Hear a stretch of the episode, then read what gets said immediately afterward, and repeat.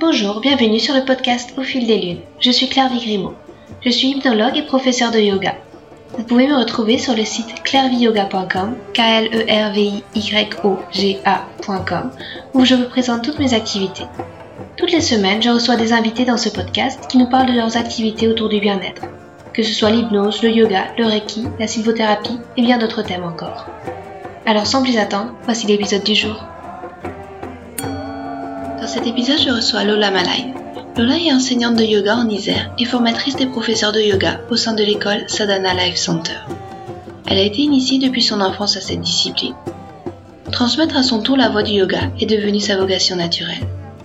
Elle voit dans le yoga une façon de devenir profondément humain, en mettant le corps au service de la vie intérieure qui rayonne en chacun de nous.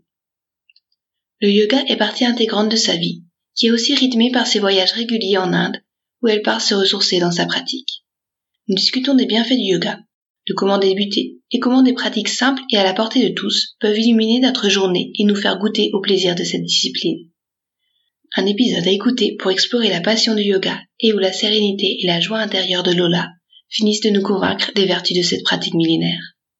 Bonjour Lola, je suis euh, enchantée de te recevoir. Tu es professeure de yoga, tu es aussi euh, formatrice à, l'école de yoga Sadhana Life Center. Est-ce que tu pourrais euh, nous parler un petit peu de, ton parcours, de comment tu as découvert le yoga? Eh bien, bonjour Clairvy et merci de, me recevoir. C'est un grand plaisir.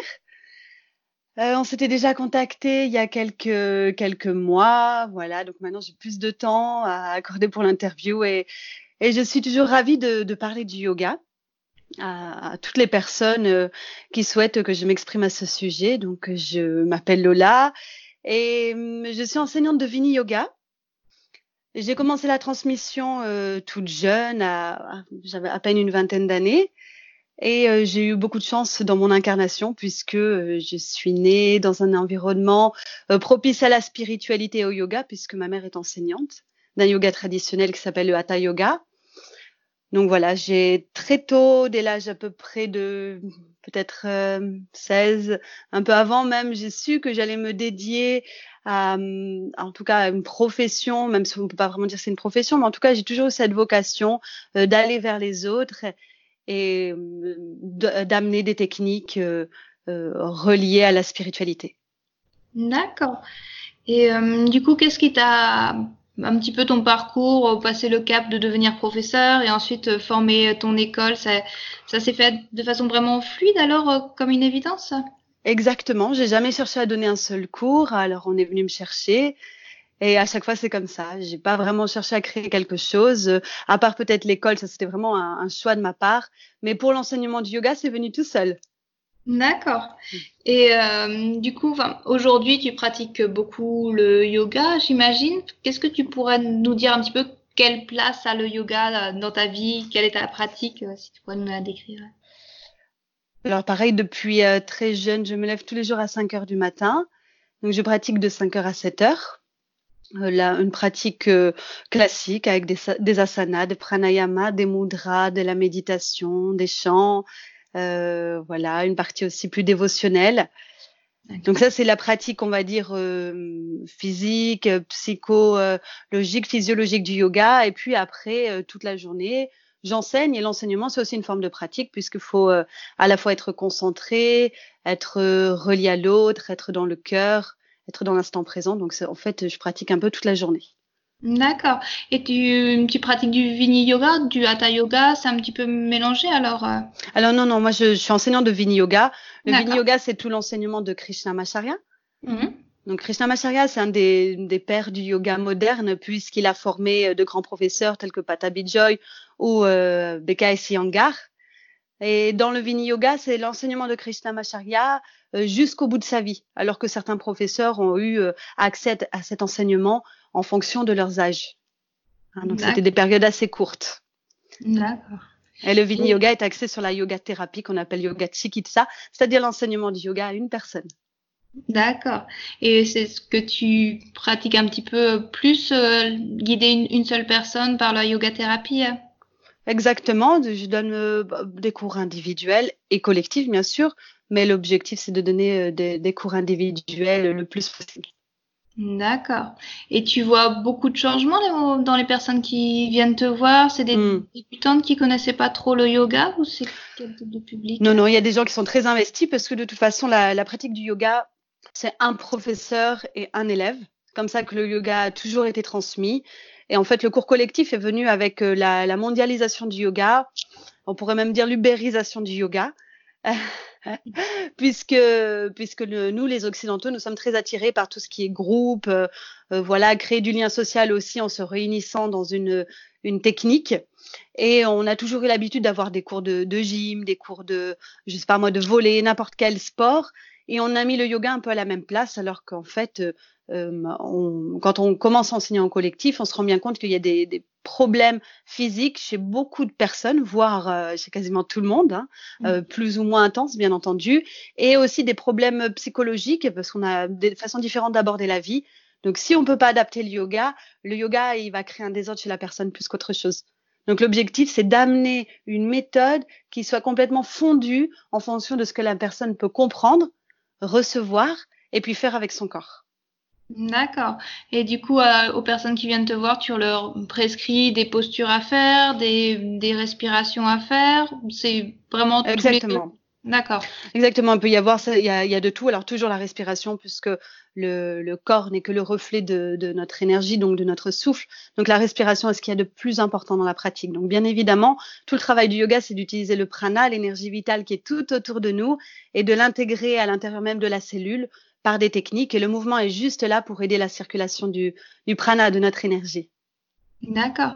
Et ton école, euh, d'où est venue un petit peu cette volonté? C'était pour creuser un petit peu plus loin dans l'enseignement du yoga, le partager avec d'autres futurs professeurs?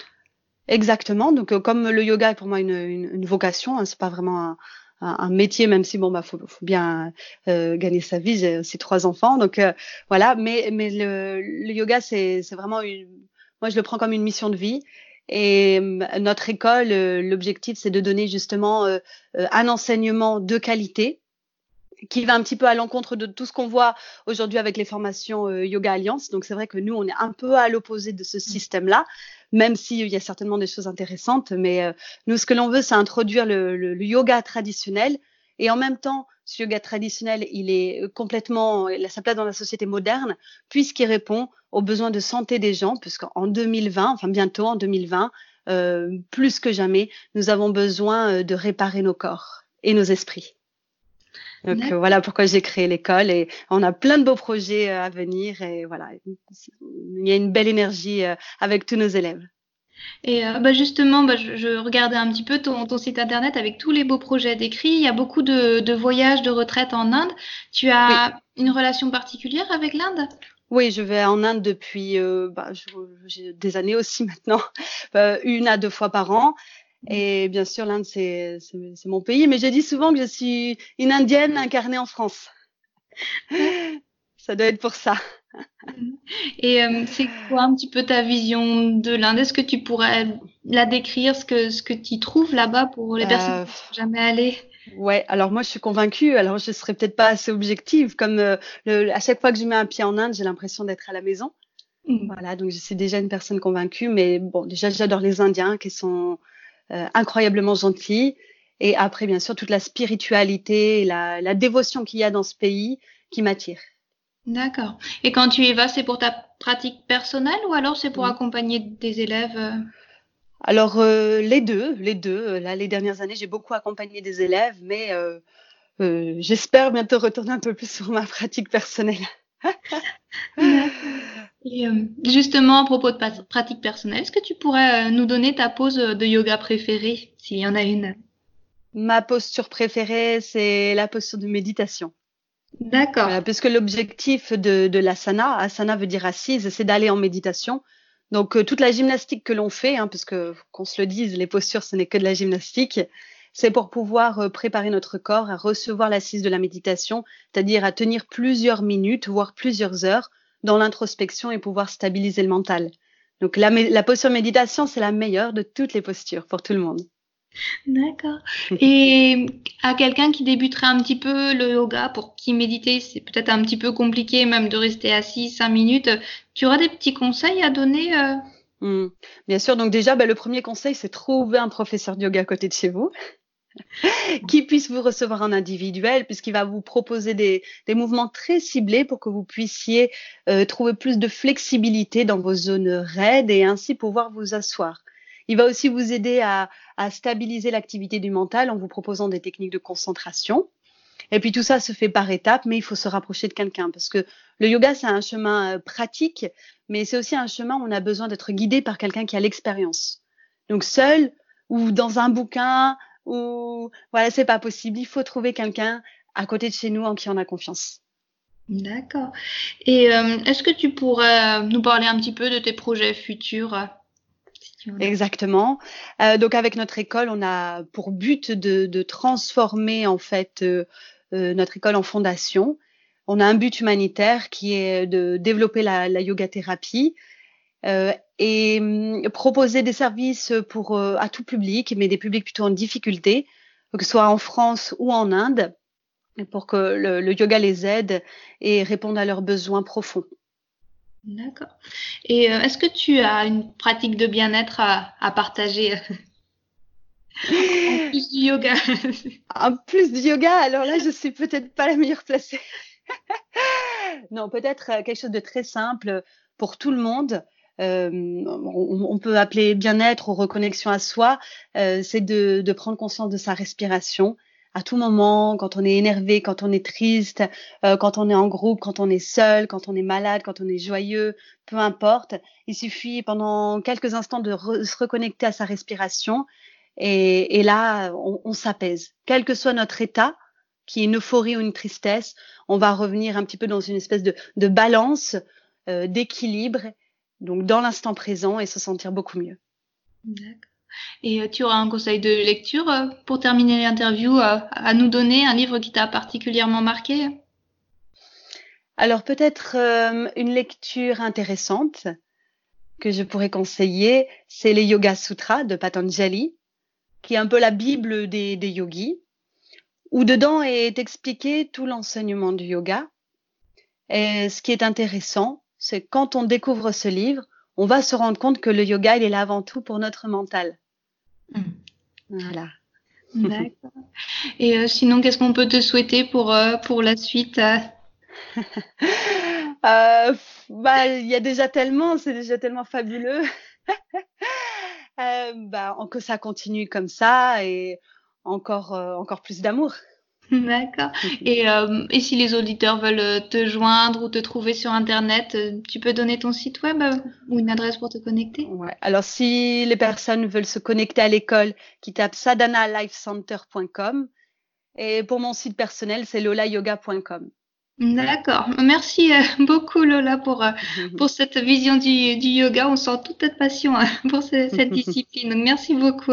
Merci beaucoup. À bientôt Lola. À bientôt. Un petit annoncement pour clore ce podcast. Vous trouverez sur mon site clairviyoga.com, k l e r v i y o g a.com, tous les accompagnements disponibles en hypnothérapie et yoga thérapie. Je suis à votre disposition pour vous accompagner vers un mieux-être, que ce soit en présentiel ou à distance via Skype ou Messenger. Et si vous voulez vous amuser et vivre des expériences fascinantes, faites un tour du côté des Pyrénées Atlantiques le temps d'un week-end. Une fois par mois, je vous propose des ateliers d'hypnose le vendredi soir et les matinées du yoga le samedi matin. Vous trouverez toutes les infos à la rubrique Atelier du site clairviyoga.com. Enfin, ce podcast est aussi possible grâce à l'espace membre Yoga. En devenant membre exclusif, vous aurez accès à des articles inédits, des livrets de développement personnel et un suivi personnalisé de vos projets, où je serai à votre écoute pour vous guider et vous conseiller par un accompagnement vidéo régulier bimensuel. Merci et à bientôt.